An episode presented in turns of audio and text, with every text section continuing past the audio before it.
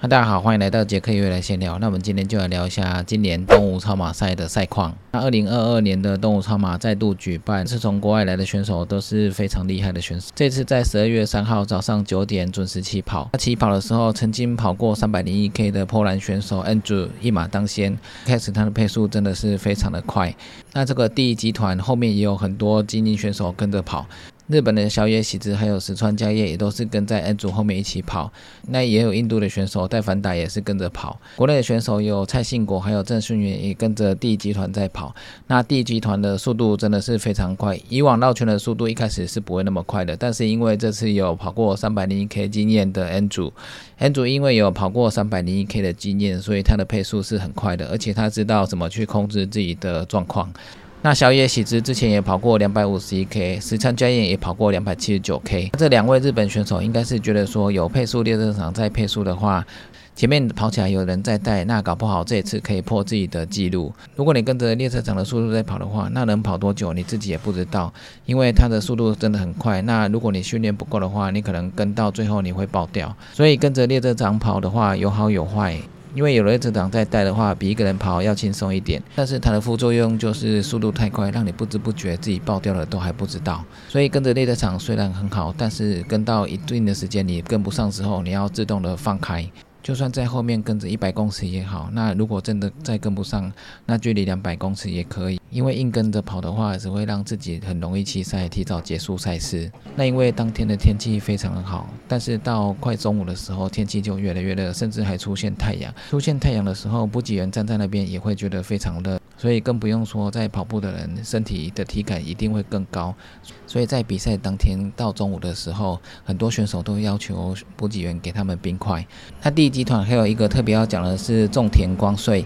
那种田光穗这位日本女子选手也是很厉害的，跟在第一集团，她跑起来感觉非常的轻巧，速度非常的快，很像以前的一位选手工藤真实。所以种田光穗是唯一跟着第一集团的一个日本女子选手。赛事到了中午的时候，天气非常热，那很多选手渐渐的速度变慢。那第一集团就剩下 N 组，还有小野喜之，还有石川佳彦，那还有种田光穗。那在经过中午十二点之后，慢慢的到了下午，日本的小野喜之速度还是非常快的，跟着 N 组。那石川佳彦有慢慢的落后，在中间的时候，日本的种田光穗有跟到 N 组的集团，而且超过了石川佳彦。那在第一集团非常抢眼的小野喜之，本来以为说他的速度怎么可以这么快？小野喜之有以前有跑过两百五十几 K，也没有比石川佳彦的两百。七十九 K 还要多，但是他在前面的十二小时居然可以跟着跑过三百零一 K 的 N 组一起跑，速度也非常的快。那时候我就在想说，小野喜之到底是有经过什么样的训练，居然实力可以变得那么厉害？或者是另外一个想法，就是小野喜之到底可以跟着 N 组跑多久？后来到了八小时之前，N 组还有小野喜之、还有石川佳彦、还有种田光穗都破了一百 K。那过了八小时一点点之后，我们国内的郑顺元也破了一百 K，速度也是非常的快。小野喜之到傍晚一还是一直跟着 N 组。那后来到十二小时之后，小野喜之就突然不见了。小野喜之跑到了一百五十四 K 之后就不见人影，后来就发现他是爆掉了。他十二小时之后就爆掉了，因为还没爆掉之前，我看他一直不停的流汗，那流失。的电解质还有汗水非常的多，所以。那时候就在想说他到底能够跑多久，因为 N 组那时候也没什么流汗。后来果然在十二小时多跑到一百五十四 K，他就爆掉了。而且小野喜是最特别的是，一开始我们都以为他穿的是紧身长裤，结果他流汗之后仔细一看，他那个长裤就是一般的长裤而已，他也没有很贴身，但是他却可以穿着这种裤子一直跑，真的是非常厉害。后来他用这个速度硬跟着 N 组跑，果然在一百五十四 K 就爆掉了。他可能想说跟着 N 组可以突破他的自己的记录，但是因为台湾的天气很热又很潮湿，所以跑起来并不是那么容易。那一开始的时候，第一集团也有一个印度的戴凡达一直跟着 N 组跑，甚至比 N 组还快。那这个印度的戴凡达，他跑到六小时之后，他也突然就不见了。他也是因为跟着速度，可能对自己来讲速度太快了，所以后来他就去休息了一下。他到十二小时小野喜之不见之后，我们就觉得石川佳彦应该是会稳稳的跟着 N 组，因为只有他跑过两百七十九 K，所以他的实力应该跟 N 组比较接近。他应该可以稳稳的跟着 N 组，然后破他自己的记录。但是到晚上没多久了之后，石川佳彦也爆掉了。石川佳彦可能这个速度对他来讲也太快了。后来到晚上的时候，他开始速度越来越慢，然后突然用走的，穿起了外套，慢慢的在操场绕圈。这时候剩下 N 组在跑，然后种田光穗还是依然跟着 N 组。经过十二小时之后，你还要维持这个速度，真的是非常不容易。种田光穗这位女子选手，她很少跑二十四小时绕圈赛，所以这次的绕圈赛，她可以突然一直跟着 N 组跑，真的是非常不容易。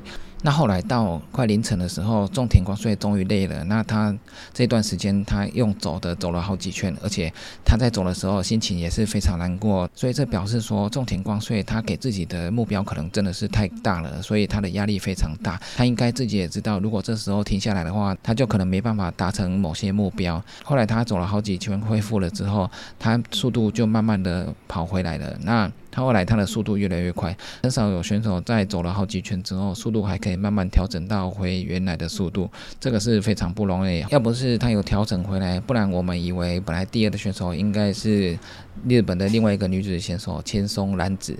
千松兰子这个选手本来就是很稳稳的排在女总二的位置，但因为女总一的种田光所以她爆掉之后，千松兰子的距离就慢慢拉上来。不过后来。种田光穗他有把速度拉回来之后，他还是把差距拉开，所以种田他恢复之后，他的速度还是非常快。所以有时候走了几圈之后，你还是有机会把速度调整回来。这个要调整回来，要看选手们自己的心态，这个是非常不容易的。我真的没想到种田光穗还可以把速度调回到原来差不多的状态。那 N 组一开始的速度非常快，到晚上的时候，他的速度还是维持非常快。一般到圈赛过十二小时之后，选手都会陆续出现状况，但是 N 因为有跑过三百 K，所以过了十二小时之后，看起来他也没有什么状况，还是持续以飞快的速度在跑。小野皮质爆掉，还有石川家彦爆掉，那还有种田光穗也用走了之后，N 组就开始自己独跑，那他的速度还是维持非常好。后来在凌晨的时候，我们在那边算，如果以他这个速度在经过这些时间的话，他应该有机会破三百。后来到三点之后，他的速度就渐渐的变慢了。那变慢了之后，本来想说应该还有机会到两百九十 K。但是他后后来有一阵子就是速度变得真的很慢，后来给他算一下，他应该还是可以超过两百八十 K，超过场地记录袁良和的记录。那但是后来他真的是非常累了，那最后跑到二十四小时，他就以惊人的两百七十七 K 完成了比赛。这两百七十七 K 没有打破他的纪录，那虽然非常可惜，但是他也表现得非常好，因为他已经提前一个月来适应场地、适应环境。他的目标应该是希望能够突破自己的三百零一 K，那看能够。突破多少？但是东武的绕圈不是这么容易，而且台湾的天气温度都会影响外国的选手。后来石川江走了一段之后，他又突然的跑了起来。本来以为他状况恢复了，后来到没多久，到凌晨的时候，他又走了好几次。所以这个绕圈赛一旦你走了起来之后，你要恢复不是那么容易的。那后来的种田光穗，因为他走了一段之后，他后来又速度拉回来，那他持续维持他的速度。本来以为他的以他的速度，我们在计算的时候，他有可能超过世界。纪录两百七十 K，但是到后来快到早上的时候，他又突然身体觉得很累，那渐渐的走了起来，所以他速度越来越下修。之后我们在计算的时候，他至少可以两百六十 K，后来的结果就是两百五十六 K，也是非常的厉害。这个两百五十六 K 是在他出状况时候跑出来的。如果他二十四小时都没有出状况的话，那他有机会打破两百七十 K 的记录，真的是非常的厉害。那后来的第三名就是日本女子选手兼松兰子，她后来稳稳的跑到两百四十五 k 他这个记录也是非常强。中间可能看他有速度慢下来，但是我好像没看到他用走的，所以他也是非常的稳健。那总是的选手就是我们国内的选手林冠儒。林冠儒这位选手在一开始的时候并没有跑得特别快，一开始的国内女总一看起来都是黄小纯。因为黄小纯有非常多的经验，所以他跑起来蛮轻松、蛮稳健的。那一开始十二小时之前都是黄小纯领先，不过那时候我看林冠儒只有差他几百公尺而已，不到一公里。后来到凌晨的时候，黄小纯的身体出了一些状况，有慢慢的用走了之后，那林冠儒在中间也有一些在休息的时候也是非常的疲累。后来到早上的时候，林冠儒还是稳稳的跑，把差距都拉大，甚至他还超过国内的男子选手，最后以两百二十八 K 的距离打破了。国内女子两百二十五 K 的记录，那这也算是这次东武超马有打破纪录的一个项目，所以这次林冠儒真的是跑得非常的不错。那总武就是日本的女子选手南濑柚子，她以两百二十二公里跑完了二十四小时绕圈赛。这位女子选手也是非常的稳健，她本来都是女总三的位置，那中间也有走路过几次，那最后她跑出了两百二十二公里，也是非常的厉害。那第六个选手就是波兰的女子选手尼沃斯卡，她最后跑出了两百二十一公里的记录。这个尼沃斯卡她以前是跑过两百五十五 K 的女子选手，所以她的实力是非常好。但是可能台湾的天气比较潮湿、比较热，所以对选手还是多少有影响。那第七名就是国内的男子选手李荣富，他以两百一十六公里跑完二十四小时。那李荣富一开始在跑的时候都是稳健的，以自己的节奏在跑，所以一开始并没有看到他跟在第一集团。那这二十四小时超马赛就是这样，如果你一开始就用自己的节奏稳健的跑，不要受他的影响。那到最后赛况都会变化很大，每次经过十二小时之后，选手的状况就会频频的出现，不是呕吐或者是身体不适，那或者是哪里脚有磨破皮。所以二十小时赛通常过十二小时跨越的时候，会有非常多的问题出现。这次李荣富稳稳的以自己的节奏持续的跑着，最后他的成绩就是两百一十六公里，所以也是跑得非常的稳健，非常的厉害。那总八就是国内的选手林庆华，林庆华一开始也是稳稳的跟着自己的节奏在跑，到凌晨黑夜的时候，他也是持续用自己的节奏在跑，而且晚上的时候，我看他跑的速度也不会太慢，所以在晚上跑的时候，我觉得他的速度反而是不错的。然后到早上的时候，虽然大家都会有点疲累，但是他还是努力的跑下去。他他也表示说，他一开始跑了前几十 K，他的身体就有点状况，他就觉得说这次可能会跑不好。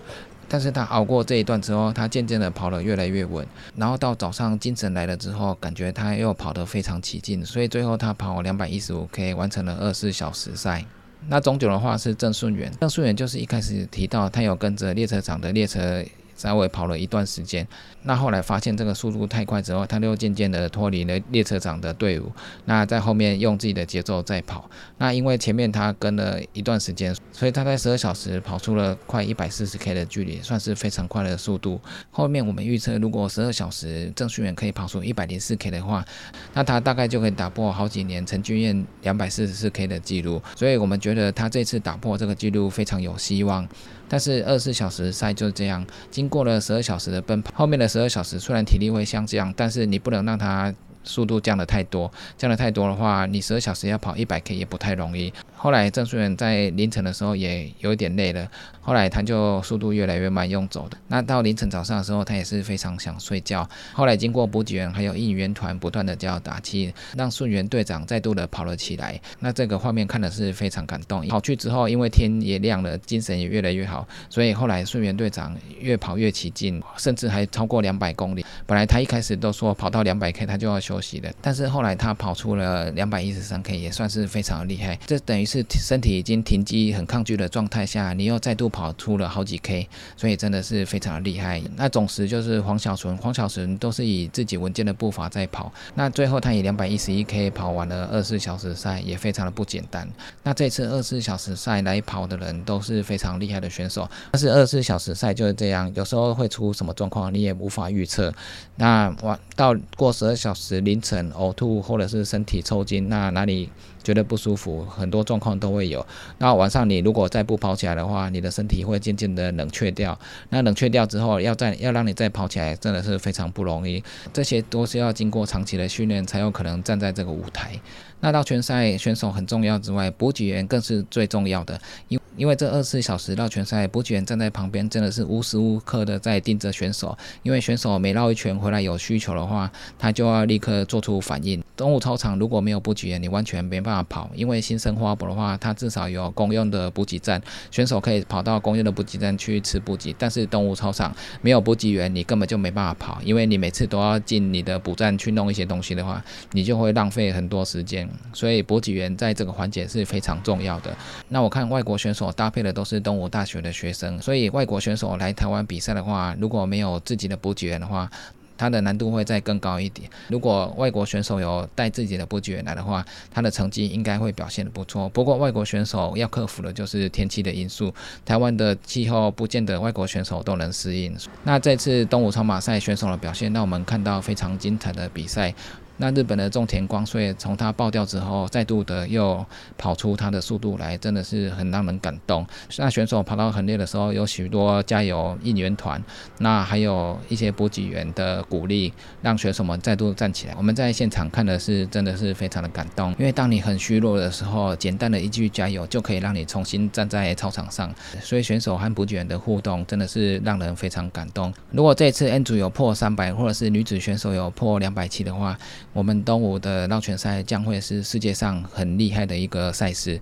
因为世界上目前能够跑出三百 K 的选手并不多，而且目前的世界纪录是两百七。如果有我们有破三百，或者是有破两百七的话，我们东吴的绕圈赛将是全球的焦点。不过这次还是有林冠儒有打破国内的两百二十五 K 的记录，那也算是非常的不容易。那最后恭喜所有的选手完成了比赛，那也敬佩所有的补给员能够在现场帮选手们补给。那希希望选手们未来都有更好的表现。那以上就是今天的杰克月来闲聊。记得订阅 YouTube、按赞 FB 粉丝页，还有追踪 IG，就这样喽，拜拜。